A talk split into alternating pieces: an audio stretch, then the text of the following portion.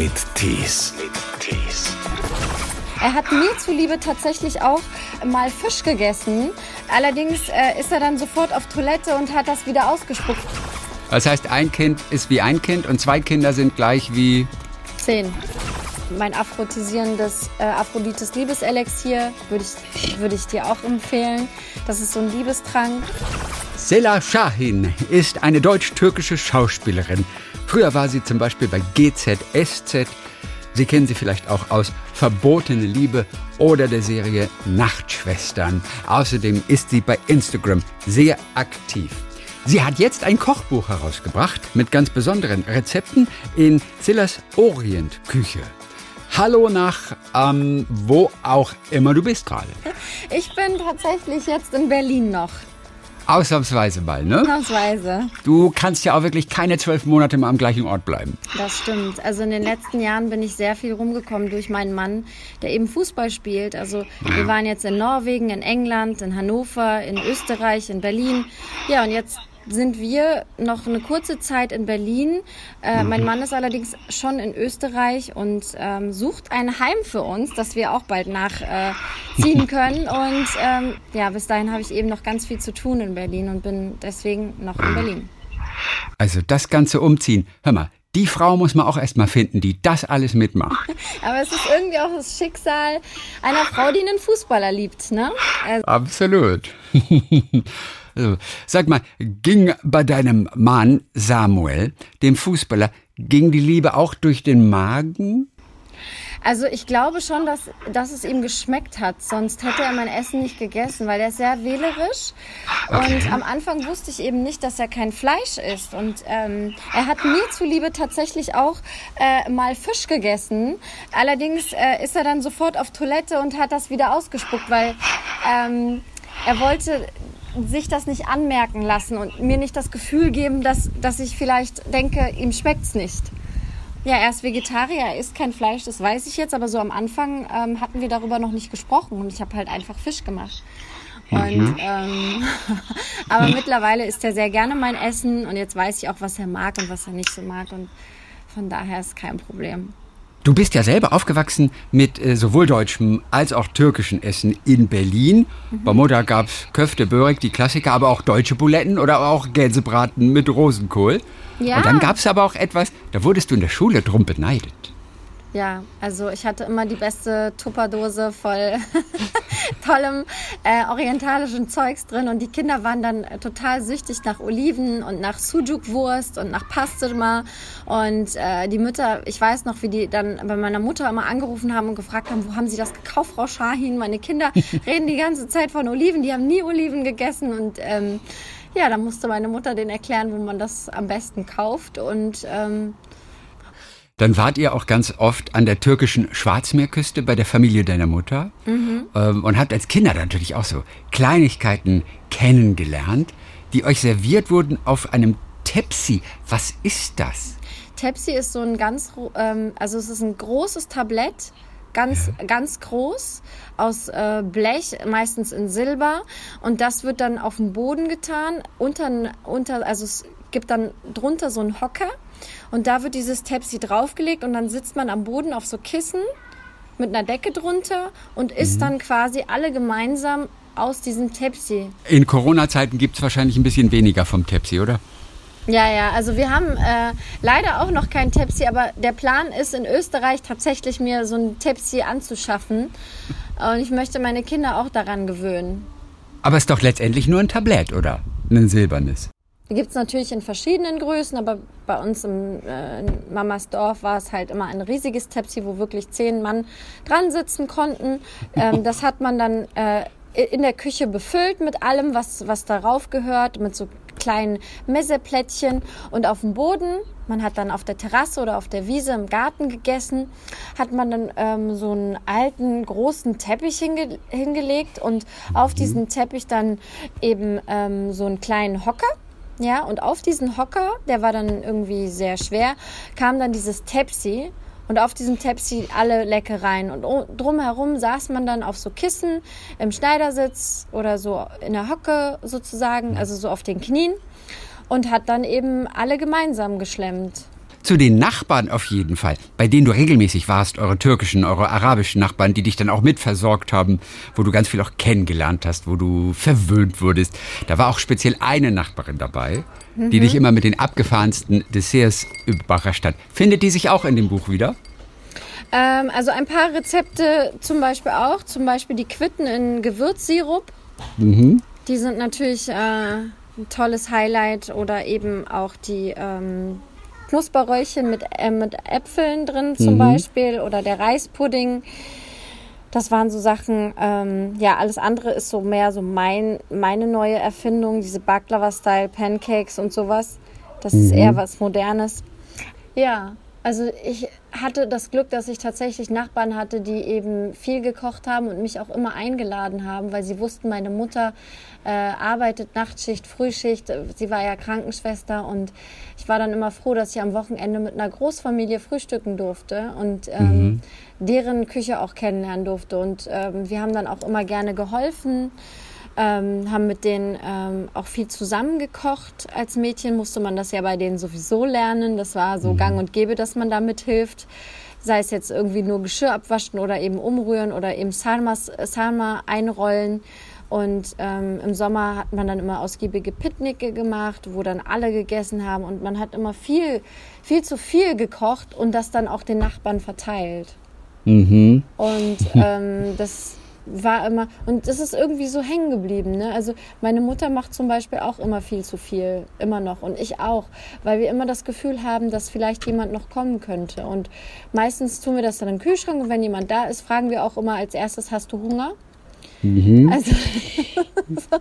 aber das kennt, kennt schon jeder meiner Freunde und meistens kommen die auch immer mit Hunger, weil sie wissen, es gibt was Gutes hier. Und, ähm, und für mich ist das total befriedigend und auch wirklich, ähm, wenn ich mit denen dann gemeinsam esse. Klar macht alleine Essen auch irgendwie satt, aber es ist noch lange nicht so befriedigend, wie wenn man jetzt mit mehreren Leuten zusammen isst, sich dabei unterhält. Das ist ja auch irgendwie so ein, ja, ein wohliges soziales ähm, Miteinander dann. Ne? Man ähm, hat dann schönere Unterhaltungen beim Essen, finde ich.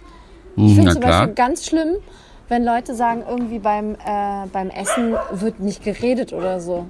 Also bei uns wird ganz viel gequatscht beim Essen. Habt ihr auch bei euch einfach diese strenge Regel, die Hände dürfen nicht auf dem Tisch liegen? Sondern Nein, müssen irgendwie. überhaupt nicht. Also bei Ja, das uns ist verkrampft, oder? Bei, bei uns gibt es halt die Regel, äh, Hände waschen davor und Hände waschen danach, weil wir halt auch viel mit den Händen essen. Ja, klar. Also auch viel äh, irgendwie in Brot einrollen oder Brot eintunken oder eben ähm, Jufka, mit Jufka-Teig was essen und gefüllte Weinblätter esse ich am liebsten mit den Händen. Also das ist so das Wichtige und es ist und es gibt nach dem Essen immer irgendwie was Süßes oder ein Chai, ja, ein Chai-Tee. Oh, sag mal, der Chai-Tee. Macht ihr auch quasi auf diese Mini-Tasse? Mini-Tasse, aber so vier Löffel Zucker, wie meine syrischen Freunde das immer gern machen, so Zucker, Zucker, Zucker. Ja, das mache ich genauso. Und ich finde, es schmeckt auch nur dann. Hast du auch noch alle Zähne? Ja, Hast du auch noch. ja, das ist so viel kann man gar nicht mehr Zähne putzen eigentlich, äh, wie viel Zucker man da im Tee hat. Das stimmt, aber das ist so, also ich Gehört finde, halt so, oder? also Tee kochen wir eigentlich jeden Tag. Der wird immer Ja. jeden Tag früh aufgekocht. Wie seid denn ihr eigentlich durch diese Zeit gekommen? Wie anstrengend oder aber auch wie erholsam war es für dich? Ja, wir waren während der Corona-Zeit, ähm, mein Mann war damals, also wir waren in England und dann hieß es irgendwie, also mein Mann hatte in England einen österreichischen Trainer und der hat gesagt, Jungs, fahrt nach Hause, ich glaube, das wird hier eine langwierige Geschichte und lieber seid ihr zu Hause krank als woanders. Äh, Also haben wir dann den Entschluss gefasst, wir wollen nicht in England bleiben, weil irgendwie war mir das auch total mulmig mit dem Gesundheitssystem da und das war alles ein bisschen komplizierter und so. Und man möchte ja dann, wenn man krank ist, tatsächlich auch lieber zu Hause krank sein bei der Familie. Also haben wir dann entschlossen, nach Österreich zu gehen und waren dann fünf Monate auf dem Land. Also totaler Kulturclash, aber ähm, für mich, ich habe immer Vorurteile gehabt. Ich habe mir gesagt, oh Gott, ich kann mir nie vorstellen, äh, irgendwo in Österreich oder in Deutschland auf dem Land zu leben. Aber es hat sich komplett gedreht. Ich kann mir jetzt echt vorstellen, auf dem Land äh, zu wohnen. Das, wir waren in Oberösterreich in Ried im Innkreis. Also wirklich ein kleines Örtchen. Da, wo Und- dein Mann auch herkommt, da, ist er, da, da kommt er her. Genau, da kommt er her und ähm, jetzt spielt er auch dort in seinem Verein, wo er als Kind gespielt hat, ist total glücklich und ich kann die Entscheidung auch total nachvollziehen. Ja, jetzt werden wir auch dahin ziehen, sobald er was hat und ähm, Mhm, er sucht noch, jawohl. genau, er sucht noch. Aber sag mal, geplant war das aber nicht. Ihr seid wirklich ja auch aus England weggegangen wegen Corona und seid quasi nie wieder zurückgekehrt. Habt quasi Genau. in der Corona-Zeit hat er den Arbeitgeber gewechselt. Genau, und er hat dann die Sachen, er war dann noch da. Wir sind, er ist dann später nachgekommen, weil er mit dem Hund äh, fahren musste mit dem Auto, weil ähm, kein Flieger wollte Gigi unsere Hündin mitnehmen während Corona. Also musste er äh, ein großes Auto mieten und ist dann mit Gigi nach Österreich gefahren aus England. Er kam dann nach und jetzt kommen so nach und nach die Kartons aus England an nach Österreich. Und wir sind jetzt derweil in Berlin. Also alles Okay. durcheinander. Da gab es also keine Verträge, die eingehalten werden mussten bei der englischen Mannschaft. Die hat man so in beiderseitigem Einvernehmen auch aufgrund der besonderen Situation dann auch gelöst. Oder hat Nee. er sowieso nur bis zum Sommervertrag? Er hätte, er hätte jetzt noch verlängern können. Sein Vertrag wäre jetzt ausgelaufen, aber, Okay. aber er wollte das nicht mehr. Und war dann sozusagen die Quarantänezeit, ähm, waren wir jetzt fünf Monate in Österreich. Jetzt hat er einen neuen Verein. Es gab ja die Option zwischen Union Berlin Okay. und eben SV Ried. Aber er hat sich für SV Ried entschieden und ähm, Berlin wäre natürlich auch super gewesen für mich, weil ich bin halt Berlinerin und liebe das total hier. Aber ich weiß nicht, ich finde die Menschen dort in Österreich auch total gelassen und das hat auch irgendwie seine Vorteile. Jetzt war er auch so lange weg von zu Hause, zehn Jahre und ja, der verlorene Sohn kehrt zurück irgendwie. Jetzt wirst du eine Landpomeranze. So sieht's aus.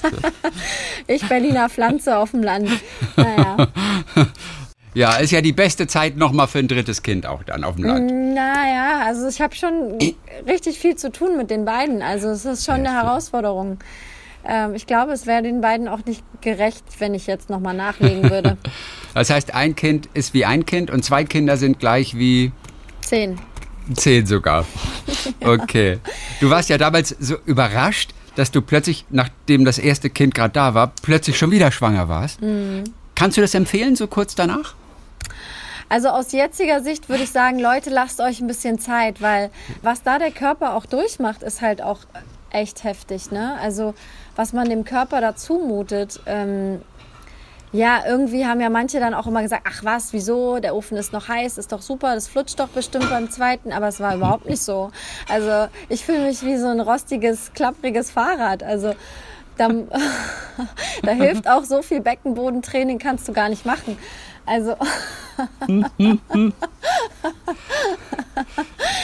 Nein, aber ich bin natürlich dankbar, weil ich ähm, auch weiß, wie es ist, wenn man die ganze Zeit versucht und es klappt nicht. Ne? Also da gibt's ja auch genug Beispiele und bin natürlich dankbar, aber es ist für mich der härteste Job, den ich je hatte, bin ich ganz, ganz ehrlich. Habe das total unterschätzt, dachte so, ach ja, eins, äh, eins mehr wird jetzt nicht schlimmer sein, also nicht schwieriger. Aber das ist echt ein Unterschied. Und der Kinderarzt hat nur den Kopf geschüttelt und hat, gesagt, Frau Schein, wie schaffen Sie das bloß mit den beiden? Weil die einfach so aktiv und der eine stand auf dem Tisch, ja, der andere ist rausgerannt und ich habe halt nur zwei Hände und äh, es ist halt echt schwierig manchmal, weil die auch so wild sind. Mädchen sind da, glaube ich, anders. Also die Mädchen, die ich kenne, sind einfach ruhig und spielen stundenlang mit einem Spielzeug und die sind halt so richtige wilde Kerle. Und das Problem ist, dass sie jetzt auch keine Schuhe anziehen wollen, weil sie fünf Monate auf dem Land eben keine Schuhe angezogen hatten. Oh nein. Und jetzt musst du denen erklären, du musst jetzt Schuhe anziehen und dann gibt's da Riesendiskussionen jeden Tag. Also, Normalerweise gibt man Jungs doch einfach nur einen Ball und dann sind sie glücklich. Ja, das ist bei denen ein bisschen anders. Die wollen halt jetzt schon auf Bäume klettern und klettern hier an Zaun hoch und ja, sind schon sehr wild. Und die sind wie alt? Zwei und Eins.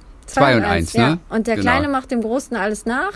Und äh, auch wenn es genug Spielzeug gibt, ist das, was der große Bruder in der Hand hat, immer also noch toller und andersrum genauso. Also die zoffen sich auch mal. Das ist Und wenn du gedreht hast, für Nachtschwestern zum Beispiel, mit einem Kind geht es ja noch so ein bisschen. Mhm. Bei zweien wird es jetzt echt komplizierter, denn der Mann ist ja noch, noch in der Ferne als Fußballer. genau. Also ich bin dankbar, dass ich meine liebe Mami immer bei mir habe, die mich wirklich, wirklich extrem unterstützt. Also ohne sie würde ich hier gar nichts auf die Reihe kriegen mit Kochbuch und so weiter. Das äh, würde gar nicht funktionieren. Deswegen finde ich es auch immer so wichtig, dass wenn man eben eine Leidenschaft oder einen Beruf hat, was man auch machen möchte, wenn man Mama ist und die Möglichkeit hat, muss man sich auf jeden Fall Hilfe suchen. Sei es jetzt ein Kindergartenplatz, kriegt man ja nicht so leicht. Ne?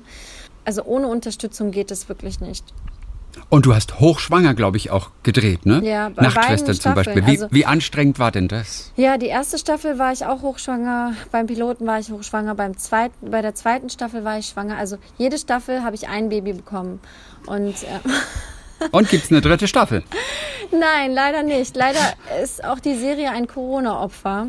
Man weiß es nicht. Also es gibt ja genug Serien, die irgendwie ein Jahr ausgesetzt haben, wie der Lehrer und dann nochmal sich der Senderchef anders entschieden hat und gesagt hat, wir drehen doch weiter. Man weiß es nicht. Also ich würde mich sehr freuen, weil es eben so eine, ich glaube, ich hatte in den ganzen Jahren, wo ich gedreht habe, noch nie so einen tollen, äh, harmonisierenden Cast gehabt. Also so die Frauen waren überhaupt nicht stutenbüssig. Die haben sich alle so gegenseitig supportet. Es war echt schön. Also ich habe uns immer so die Hexen vom Heckeshorn genannt, weil wir im Heckeshorn gedreht haben. Und wir waren echt äh, mit, mit den zwei Schauspielkolleginnen, mit der Ines Quermann und der Mimi Fiedler, habe ich mich am meisten sehr gut verstanden. Wir haben in unseren Garderoben, Mimi Fiedler ist zum Beispiel auch eine verrückte Nudel, die hat immer ständig meine Garderobe umgeräumt, weil sie gesagt hat, das Chi stimmt nicht. Und wir haben da echt so lustige Sachen erlebt einfach. Und hat's was gebracht? Wenn Ja, sie es umgestellt hat? doch, Was ja. hast du gespürt? Was war anders? Ja, die Energie. Ich bin ja ein totaler Energiemensch. Ich weiß nicht, ob, ob, ob du auch spirituell bist, so ein bisschen. Aber ich glaube da ja total dran. Ja, also vor allem seitdem ich in Österreich bin, weil da waren nur solche Leute um mich herum. Ja, Das heißt, was hat sie gemacht? Brauchte sie lauter runde Ecken oder was hat sie umgestellt? na, sie hat die Möbel immer so umgestellt, dass es gestimmt hat und das irgendwie jede Woche. Und Ach, jede Woche standen die Möbel anders. ja, dann kam ich rein, Silla, sei mir bitte nicht böse, aber ich musste deine Garderobe wieder umräumen. Und das war immer so lustig. Und dann haben wir immer gezaubert, haben Räucherstäbchen angemacht. Und das war einfach, ich vermisse die total und finde es so traurig, dass es nicht weitergeht. Aber Gezaubert heißt was? Ja, wir haben immer gezaubert, dass, äh, dass es weitergeht und ja, Ach so, verstehe. leider erfolglos, aber Schlecht. Kann sie doch nicht so gut zaubern, die Mimi. Ja. Und Möbel umstellen heißt zum Beispiel, man darf nicht mit dem Rücken zur offenen Tür sitzen oder was zum Beispiel? Ja, zum Beispiel, solche Sachen. Okay. Mhm. Also so, oder dann hat sie eben Blumen reingestellt und hat gesagt, du brauchst Blumen hier drin, du brauchst mehr Kerzen, du brauchst das. Oder die Gardine irgendwie umgestellt oder Lampenständer anders hingestellt und Drusilla, das ist ja alles noch ganz harmlos. Es gibt Menschen, die stellen ein ganzes Hotelzimmer um. aber das hat sie gemacht. Guck mal, wenn du jetzt Ach so. auf ihre Story gehst, geh mal bitte heute auf Mimi Fiedlers Seite. Auf ihre Instagram-Story. Sie macht gerade Urlaub mit ihrem Mann, der ist Produzent, ja, und die räumt gerade, die hat das Hotel umgeräumt. Und dann habe ich ihr geschrieben, ich so, Mimi, du bist so verrückt, ich lache mich tot. Nachts um drei habe ich mir die Story angeguckt. Und ähm, ja, manche Leute haben ja so einen Tick. Und genau so einen Tick habe ich halt auch, dass, dass ich will, dass wenn jemand zu mir kommt, der muss essen. Sonst ist das für mich nicht befriedigend. Also selbst wenn du jetzt kommen würdest und ein Interview mit mir machst, würde ich darauf bestehen, dass du zumindest irgendwie was naschst oder trinkst. Also sonst ist das nix. Wie schwer ist es denn jetzt wieder, sag ich mal, nach Corona? Die ersten drehen ja schon wieder, deine Serie jetzt nicht. Aber wie schwer ist es wieder, so einzusteigen in Dreharbeiten oder, oder Filmjobs auch zu bekommen mit den zwei Kindern? Mann ist immer noch woanders. Wie sieht's bei dir zurzeit aus? Ja, also mir fällt es ja im Moment noch schwer, sozusagen die ganzen Instagram-Geschichten abzufrühstücken und fertig zu machen, weil Du hast gar keine Zeit zum Arbeiten eigentlich. Ja, also. ähm, also, ähm, ich habe ja das Glück, dass ich auch auf Instagram irgendwie, ähm, wie soll ich sagen, Geld verdienen kann mittlerweile. Und das ist ja auch ein neuer Berufszweig. Ich würde mich jetzt nicht hauptsächlich als Influencerin bezeichnen, sondern natürlich als Schauspielerin. Aber ich, ich glaube, es ist auch heutzutage wichtig, gerade jetzt äh, sein Geld nicht nur mit darstellender Kunst zu verlieren, äh, zu, ähm, ja, zu gewinnen. Und ähm, es ist immer wichtig, sich auch weiterzuentwickeln und neue Berufsziele sich auszusuchen, weil ich glaube, dass es kein Beruf ist, auf den man sich auf Dauer verlassen kann. Ich weiß nicht, ob Sie meine Serie Offscreen gesehen haben auf Instagram, die Webserie, die ich mit einem ähm, Kollegen zusammengeschrieben habe. Und zwar ist das, ähm, da spiele ich mich selber als gescheiterte Schauspielerin, die zurück ins Schauspielbusiness möchte. Mhm. Und, das sind, und das sind immer so acht, äh, so acht Minuten ähm, Filme. Und ähm, es ist tatsächlich so. Ne? Also man hat ja nie die Garantie, dass man irgendwie 365 Tage im Jahr dreht oder 320 oder wenig, also mehr oder weniger. Ne? Sei klar, denn, das hat ja kaum einer. Das geht sowieso nicht. Ja, aber äh, also bei GZSZ war das ja Ja, so, schon. ne? Natürlich, klar. Bei einer Daily Soap ist das natürlich Aber dann easy. ist man ja auch so gefangen in dieser ganzen ähm, Mühle, ne? In diesem ja, da kommt nichts anderes dann erstmal. Genau, und das äh, muss man halt auch für sich entscheiden. Will man das machen, ein Leben lang? Man ist dann aber auch so gefallen, äh, gefangen. Ich wollte dann irgendwann was anderes machen. Und ich glaube auch, dass ich nicht nur bei der Schauspielerei bleiben werde, tatsächlich. Sehen Sie, nein, Herr Spielberg, die Frau Schein hat gerade keine Zeit, die muss noch Instagram abfrühstücken. Nein, so, so es tut mir leid. Fatih Akin hatte auch schon angefragt, aber wir müssen leider absagen. Ah, Das wäre übrigens ein Traum von mir. Einmal mit Fatih Akin drehen. Den finde ich Das ist ein nämlich super wunderbar. Typ, oder? Fatih Ja. Akin ist ein, ein, ein, ein solch herzlicher, toller Mensch. Du bist dir begegnet schon?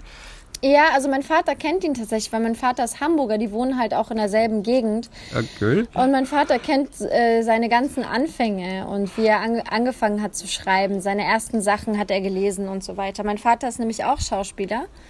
und, ha und hat ja und hat früher ähm, auch unterrichtet Schauspiel und daher kam das auch und tatsächlich bin ich auch nur zu GZSZ gekommen, weil ich zu Besuch war bei meinem Vater zu Hause und er war in der Türkei und ich habe seinen Anrufbeantworter abgehört und da haben, hat die Heidi Krell, die Casterin, wir suchen jetzt eine junge Türkin und dann habe ich da sofort angerufen. Ich so, äh, ich bin per Zufall in Hamburg, habe den AB abgehört, ich würde gern zum Casting kommen.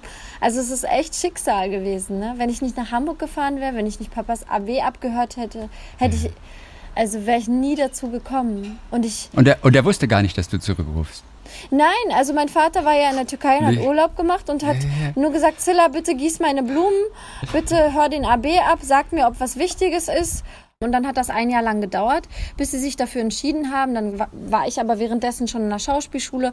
Und die Schauspielschule musste ich mir halt selber finanzieren. Und ich habe halt nebenbei als Kosmetikerin gearbeitet an den Wochenenden und habe die physiotherapeutische Praxis geputzt, in der ich gearbeitet habe Ja. habe mir dann die Schauspielschule finanziert, aber irgendwann ging es halt nicht mehr, weil die auch so sauteuer sind, diese privaten Schulen. Und dann habe ich halt gesagt zu dem, ähm, also zu dem Rektor, ich schaffe das nicht mehr, ich muss jetzt irgendwie arbeiten.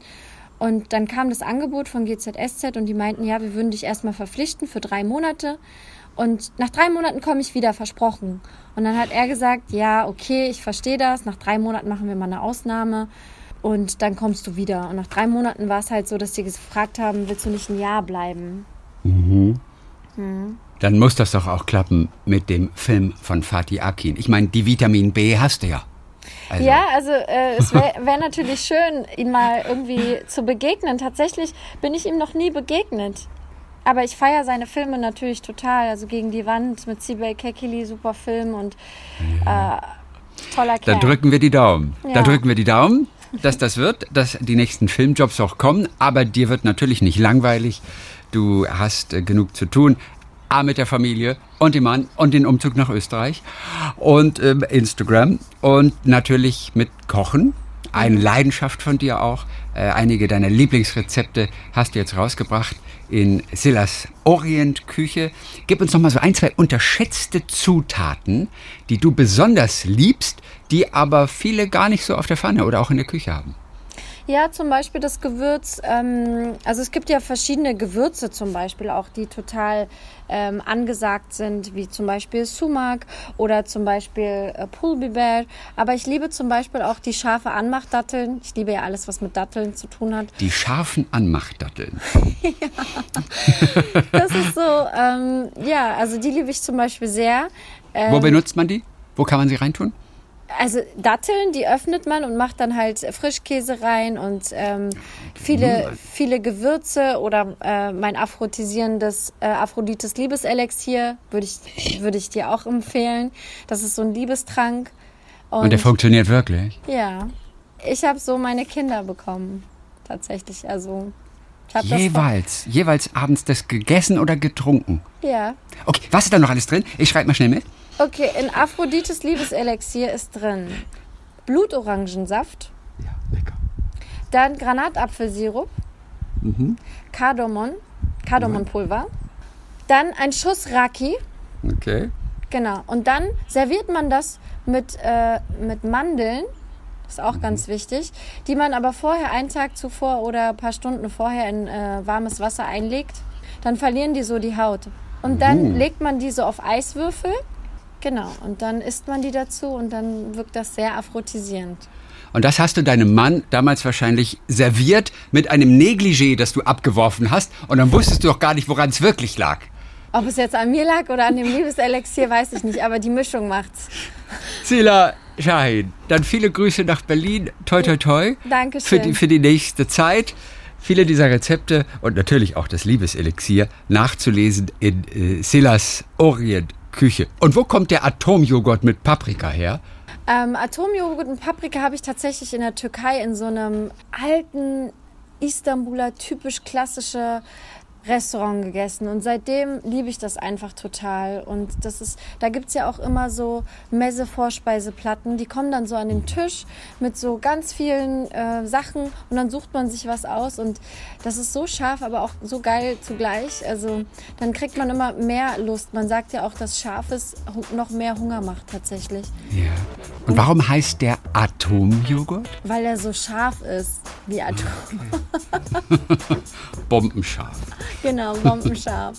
Sila Schein, Dankeschön für heute und viele Grüße nach Berlin. Gerne, schönen Tag noch, bis dann, danke. Talk mit Tees.